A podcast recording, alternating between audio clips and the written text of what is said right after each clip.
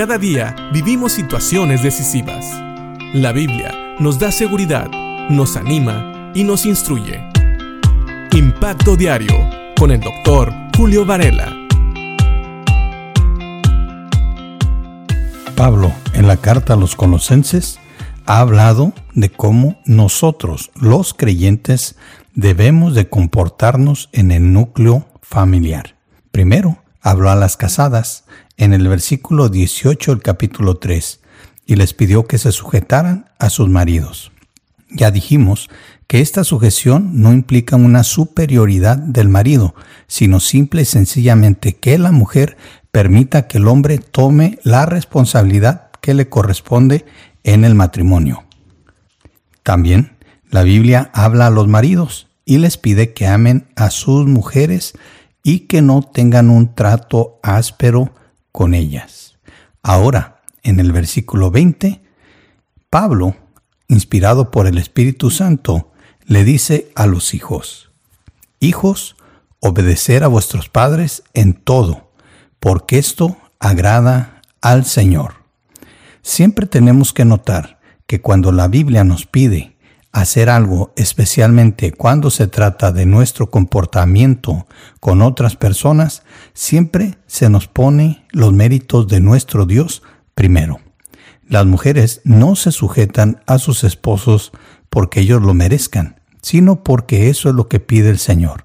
De hecho, la reina Valera dice cómo conviene en el Señor en el versículo 18. Los maridos deben de amar a sus mujeres y no tener un trato áspero con ellas, porque también esto es lo que Dios quiere y porque en otros pasajes Pablo nos ha dicho que el matrimonio es una imagen de la relación entre Cristo y la iglesia. También, ahora a los hijos les dice que deben de obedecer a sus padres en todo o siempre, porque eso agrada al Señor. Sí, sabemos que a veces no es fácil hacer esto. Y claro que aquí está implicando que los padres no van a pedir a los hijos que pequen contra Dios. En teoría, está hablando aquí con padres creyentes. Así que, padres, tampoco pidan a los hijos que hagan algo que pueda deshonrar a Dios. Y de hecho, en el versículo 21, Pablo hace una advertencia a los padres. Dice así, padres, no exasperen a sus hijos para que no se desanimen.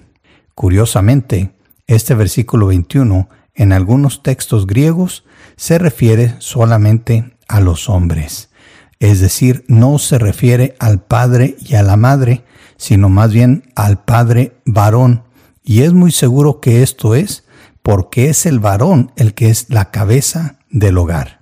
Él es el que debe de ser responsable también de la educación de sus hijos.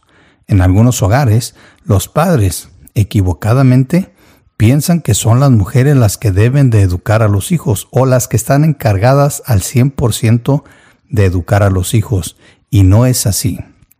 Si bien a los hijos se les pide que siempre obedezcan o que obedezcan en todo a sus padres, porque eso le agrada a Dios, también aquí hay una advertencia a los padres de no exasperar a sus hijos para que no se desanimen. Si nosotros vemos el significado de esta palabra exasperar en el diccionario de la Real Academia de la Lengua Española, nos dice que exasperar es lastimar o irritar una parte dolorida o delicada, pero también nos dice que exasperar significa irritar, enfurecer, dar motivo de enojo grande a alguien. Y sí, los padres a veces pueden exasperar a los hijos. Recuerda que la Biblia no condena el enojo, pero sí el durar mucho tiempo enojado. Y aquí hay una advertencia a los padres de no irritar o no hacer cosas que enfurezcan o den motivo de enojo grande a sus hijos. Sí, los padres tienen que ser también razonables, tienen que pedir todo así como la Biblia nos enseña, en amor y también para el beneficio de sus hijos, del cuerpo de Cristo que es la iglesia y aún de la misma familia. Así que los hijos deben de obedecer siempre a los padres o en todos sus padres porque es algo que agrada a Dios.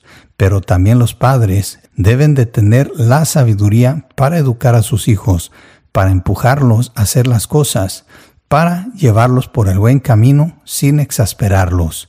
¿Por qué? Porque si los exasperan, muy probablemente sus hijos se van a desanimar. El camino de la fe es duro y a veces lleno de obstáculos. Por eso, padres, sean sabios en cómo educan y dirigen a sus hijos, para que ellos puedan obedecerles y así agradar al Señor y también no se desanimen. Pensemos en esto y que Dios te bendiga.